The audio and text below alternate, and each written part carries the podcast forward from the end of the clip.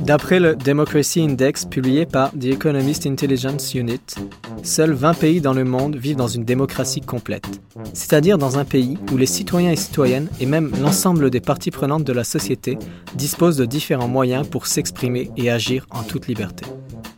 Si le Canada est classé dans le top 10 des démocraties mondiales, quelle est la perception qu'ont les Canadiens et Canadiennes de leur démocratie? Bonjour à toutes et à tous, moi c'est Nicolas, vous écoutez un balado de l'INM et aujourd'hui nous parlons démocratie avec Daniel Savas. Daniel est professeur à l'école des politiques publiques de l'université Simon Fraser de Vancouver, où il se trouve actuellement. Daniel Savas, bonjour, comment allez-vous? Ah, je vais très bien vous-même? Très bien, merci. Merci beaucoup d'avoir accepté notre invitation. Donc Daniel, vous êtes professeur, mais vous êtes aussi chercheur sur le, projet Renforcer la démocratie du Centre Maurice J. Wosk pour le dialogue. Est-ce que vous pouvez nous présenter ce, projet? Oui, bien. Euh, bon, le Centre pour le dialogue a lancé l'initiative Renforcer la démocratie canadienne en 2017. Et c'était en réaction à des tendances antidémocratiques euh, qui surgissaient à l'époque euh, dans beaucoup de pays à travers le monde. Et on se pose la question euh, tout simple, est-ce que ces mêmes tendances pourraient se présenter ici au Canada? Et même plus, est-ce qu'on est qu'on était prêt au Canada à les combattre? Et on a fait une étude de, sondages qui ont été déjà faits à l'époque et on a trouvé une diminution de l'appui au système démocratique de 12 points depuis 2012, euh, entre 2012 et 2017. Donc c'est pour ça qu'on se posait ces questions-là. Et dans cette perspective, euh, et sans aller trop en détail dans l'initiative, on avait pour l'objectif de chercher des possibilités d'augmenter le nombre de Canadiennes et Canadiens qui se voyaient comme des champions de la démocratie. Et pour y aller, on, partageait, on pensait partager des pratiques euh, exemplaires avec des praticiens de la mobilisation, mobilisation démocratique. Et aussi, on amorçait des conversations entre toutes sortes de gens sur les raisons de l'importance de, notre démocratie. Euh, et donc, le centre visait finalement à contribuer à accroître la résilience de notre système démocratique. Donc, en, grosso modo, c'était, c'était ça le grand objectif et le, grand plan, si vous voulez, de, du projet Renforcer la démocratie.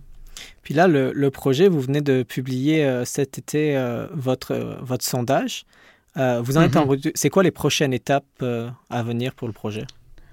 Le sondage, finalement, c'était le tout début de l'initiative d'une certaine façon. Depuis deux ans, on fait beaucoup de recherches pour arriver à établir des, euh, un baseline de mesures, des indicateurs qui pouvaient nous apprendre où est-ce qu'on était au Canada au niveau de la démocratie. Dans les prochaines années, on, lance beaucoup de projets, initiatives, des activités, des actions en partenariat avec des organisations euh, civiques qui cherchent à établir des, euh, ou augmenter la participation démocratique des citoyens et citoyennes au Canada. D'accord. Puis euh, vous le disiez, euh, euh, donc le sondage, c'était pour savoir quel était l'état de notre démocratie. Puis en cette fin d'année 2019, on en est où? Est-ce que, comme le montre le Democracy Index, elle se porte bien, notre démocratie au Canada?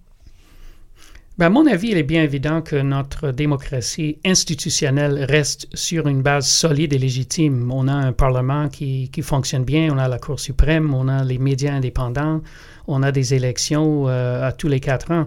Mais il est aussi indispensable à, santé, à la santé de la démocratie que les citoyens, par l'expression de leur opinion et aussi par leur, implication dans les activités démocratiques, donnent à notre démocratie sa légitimité. Donc, notre initiative voulait justement tâter le pouls de la population canadienne. Et avec le sondage national, on a révélé que la population soutient massivement les valeurs démocratiques, tout en éprouvant des frustrations dans, leur expérience de la démocratie. En fait, le résultat indique l'émergence d'un malaise démocratique, un malaise qui découle de la, d'une certaine façon, la perte de confiance euh, des citoyens dans la capacité de la démocratie canadienne de fidèlement représenter leurs opinions et aussi leurs intérêts, ainsi que des inquiétudes sur la désinformation et les fausses nouvelles. Et un, un résultat est particulièrement provoquant à ce sujet. 43% des Canadiens croient que le Canada n'est pas gouverné de manière démocratique, c'est-à-dire où les citoyens ont par l'intermédiaire des élus, leur mot à dire sur les décisions qui les touchent. Donc, d'une certaine façon, oui, on a une démocratie qui est très forte, mais il y a un malaise, un certain malaise où les citoyens ne, ne, ne, se voient pas vraiment dans le, processus décisionnel de, des gouvernements. Puis 43%, comme vous le disiez, c'est quand même un gros chiffre de, de, Canadiens et Canadiennes qui pensent que le pays n'est pas gouverné de façon démocratique. Puis, euh, en effet comment vous, vous expliquez cette, euh, cette différence d'opinion entre d'un côté une étude de Economist qui dit que bon ben on est dans le top 10 des démocraties mondiales, puis de l'autre côté un sentiment sur le terrain des, des, Canadiens et Canadiennes qui eux ont pas cette impression. Puis d'ailleurs vous le dites dans votre étude, euh, ils attribuent la note de 5.9 sur 10 qui est pas vraiment euh, représentatif de, de, de, du sondage de The Economist. Oui, c'est un vrai paradoxe, mais à mon avis, euh, et l'étude du sondage nous, démontre que c'est expliqué par un, écart évident entre le respect qu'ont les Canadiens pour les institutions démocratiques et le système démocratique. par, ailleurs, on y met beaucoup de valeur, mais c'est entre ces institutions-là et le respect qu'on a pour les institutions démocratiques et l'impression des citoyens que le système ne, ne, sert plus à leurs intérêts. Donc, ils ne se sentent pas entendus et ne croient pas être capables de faire changer les choses. Et euh, ça se dévoile à plusieurs niveaux. Par exemple, plus de 40% disent que leur vote ne leur, ne leur permettent pas de peser sur la manière dont le gouvernement dirige le pays. 56% croient que leurs efforts pour influencer le gouvernement n'ont pas une grande incidence. Et une forte majorité, ceci est très important, 68% estiment que les élus ne se soucient guère de ce que les citoyens ordinaires pensent, euh.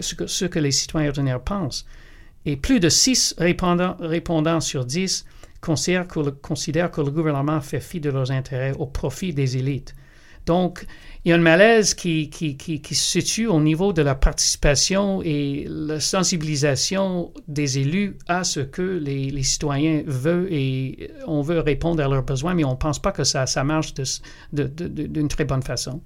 Puis comment on ferait alors dans, dans un monde idéal pour faire en sorte que euh, ce sentiment démocratique euh, change puis se renforce chez les citoyens et citoyennes? Bon, alors c'est la, question, hein? c'est la question qu'on essaie de répondre dans l'initiative euh, du Centre de dialogue.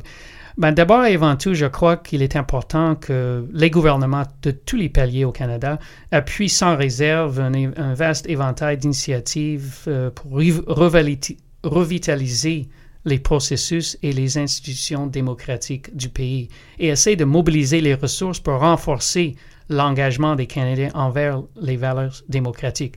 Il faut, faut aussi soulever le point que 77 des Canadiens et Canadiennes préfèrent le, système démocratique à tout autre, à tout, tout autre système.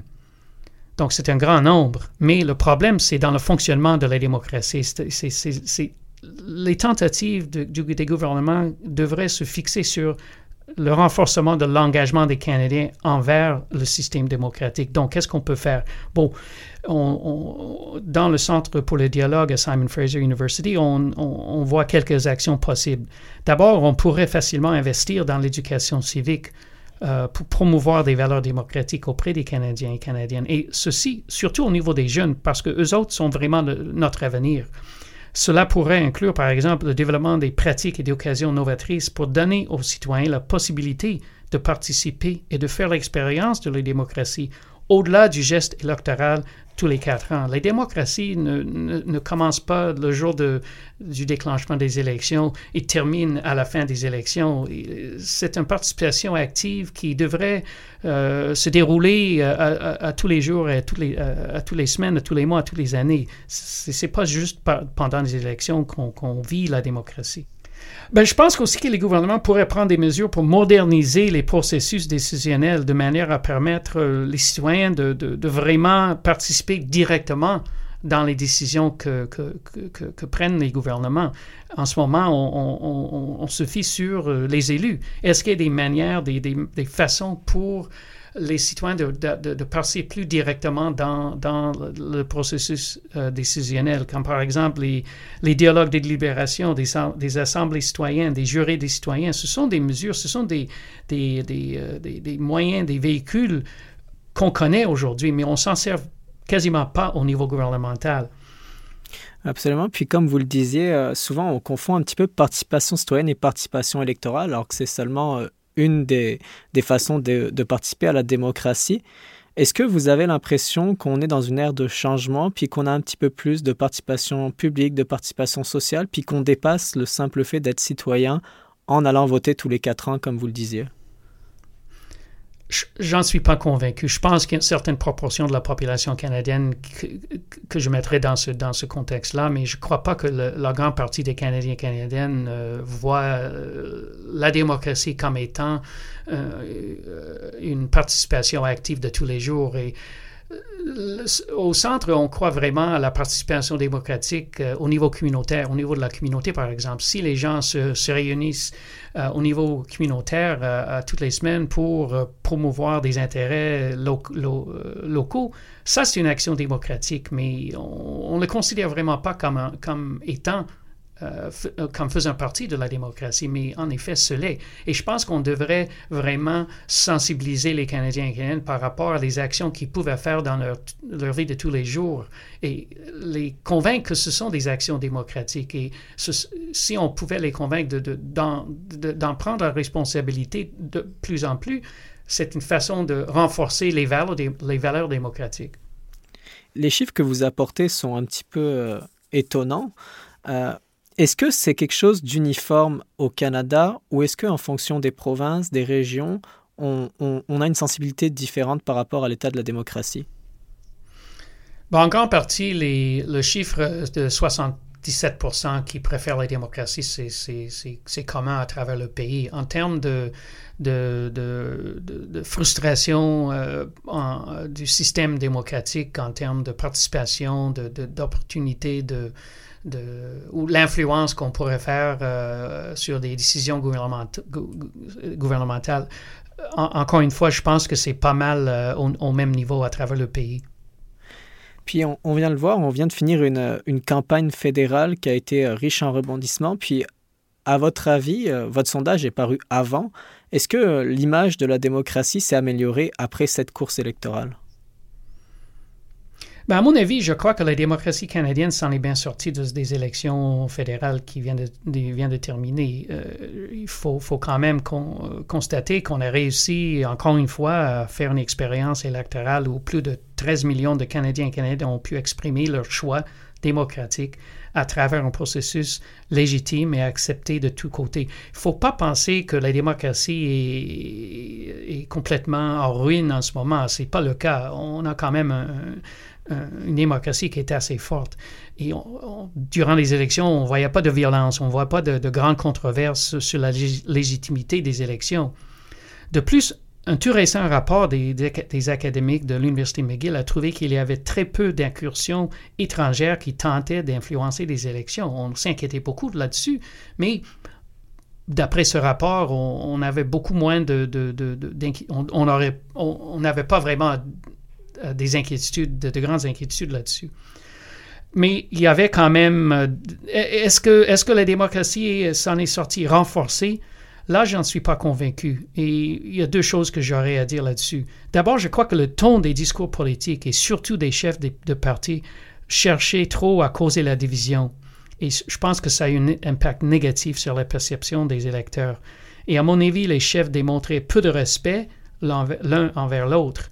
Et euh, ceci est, ressorti surtout, surtout euh, il y a plusieurs fois lors des débats. Pour moi, cela, risque de créer un environnement très partisan et très négatif qui pourrait nuire à des discussions sur les enjeux importants où trouver des compromis serait de plus en plus difficile. Donc, de ce point de vue-là, moi, je dirais non, notre démocratie n'est pas renforcée euh, par ces élections. Il y a l'autre chose, c'est que le fait que toutes les régions du pays ne sont pas représentées du côté du gouvernement, cela risque de créer des sentiments d'aliénation. On les voit déjà euh, en Alberta, euh, en Saskatchewan. Et pour moi, cela menace la cohésion du pays. D'autant plus qu'il existe un parti souverainiste au Québec avec une représentation, représentation plus forte au Parlement qu'avant les élections. Et veut, veut pas, cela ne peut que nuire à la bonne gouvernance du pays. Donc, à plusieurs niveaux, ces deux tendances démontrent, à mon avis, que la démocratie fera face à de grands défis dans les années qui s'en viennent. Ce sont des défis qui n'existaient pas il y a quatre ans. Donc, de ce point de vue-là, non, encore une fois, je ne pense pas que notre démocratie euh, s'en est sortie renforcée des élections fédérales. Vous évoquez le, morcellement du pays euh, du point de vue du vote puis du choix électoral, avec notamment, euh, vous avez évoqué notamment l'Alberta. Euh, comment le, le, gouvernement, puis au-delà de ça, tous les acteurs politiques vont pouvoir refaire naître le sentiment démocratique chez les citoyens et citoyennes dans un pays aussi morcelé? Oui, c'est pas facile, évidemment, mais évidemment, au Québec, on a le Bloc qui, qui est beaucoup plus populaire qu'avant et il va être capable de, de, représentation, de représenter euh, très bien les, les, les, les, besoins et les vœux des, des, des Québécois et Québécoises, ça c'est sûr. Euh, je pense que le gouvernement, euh, c'est une crise de représentation pure et simple, à mon avis. le gouvernement fédéral doit chercher des moyens pour euh, bien représenter des, des, des, vœux et des besoins de, des, des, euh, des provinces de l'Ouest, des, populations dans, dans, les deux provinces de l'Ouest. Euh, que ce soit au niveau institutionnel ou de, de, faire des, des, recommandations ou de, de chercher quelqu'un qui pourrait représenter leur point de vue. Bon, on vient de, d'annoncer que Mme McLennan, va, être la, voix de l'Ouest euh, pour M. Trudeau et son gouvernement. Est-ce que ça va marcher? C'est un tout début. Je pense que ça va prendre beaucoup plus euh, euh, qu'un simple individu. Il y a des politiques importantes au niveau, au niveau des pipelines. ça, ça, si jamais le TMX est, bâti, dans, les années qui s'en viennent, ça pourrait aller beaucoup loin pour convaincre les gens de l'Ouest que, que le gouvernement fédéral n'est pas euh, contre leurs intérêts.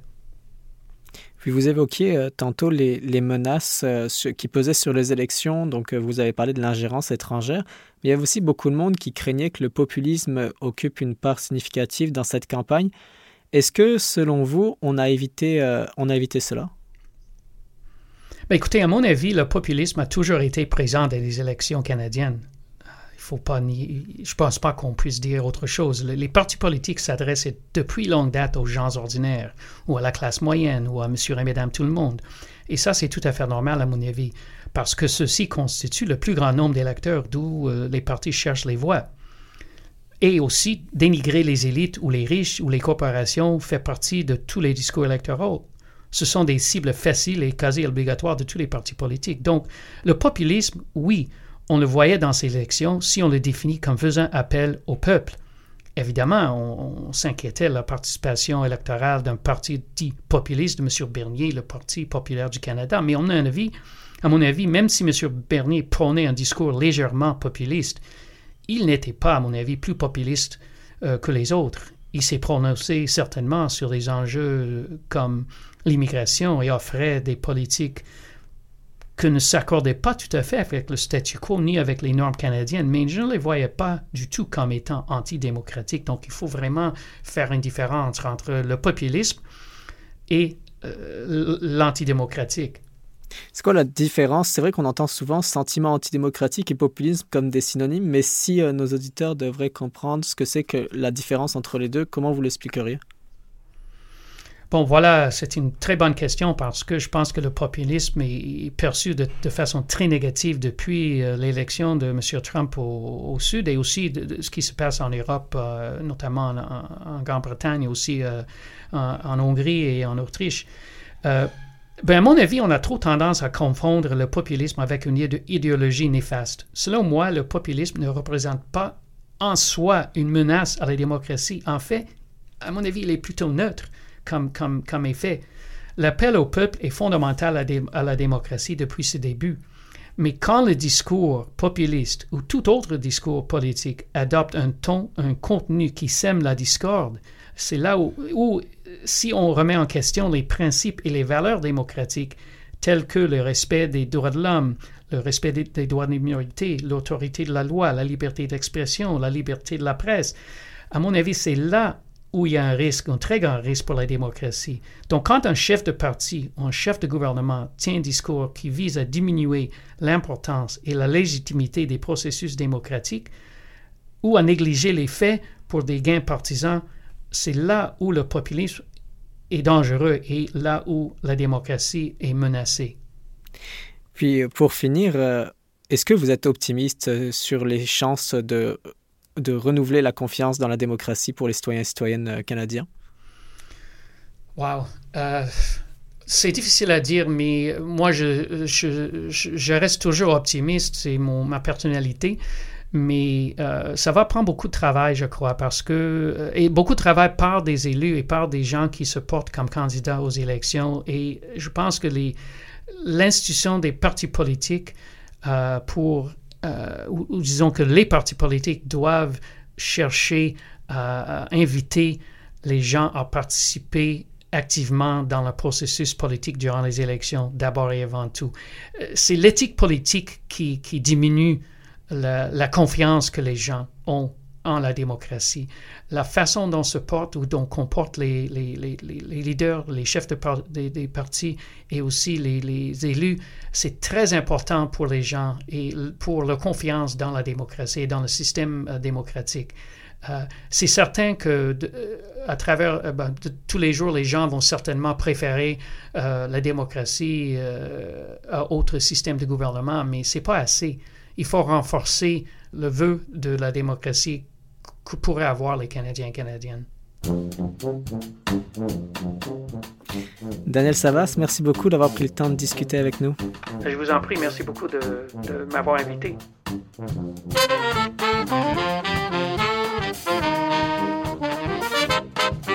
Merci à vous d'avoir été des nôtres pour ce balado de l'INM produit par Magneto. Si vous avez apprécié cet épisode, partagez-le et découvrez les autres balados sur notre site internet www.inm.qc.ca ou sur votre application d'écoute préférée. Pour en savoir davantage sur le projet Renforcer la démocratie du Centre Maurice J. pour le dialogue, rendez-vous sur democracydialogue.ca. Retrouvez également l'analyse complète de Daniel Savas publiée dans L'État du Québec 2020, l'ouvrage phare de l'INM qui propose des textes sur l'actualité québécoise.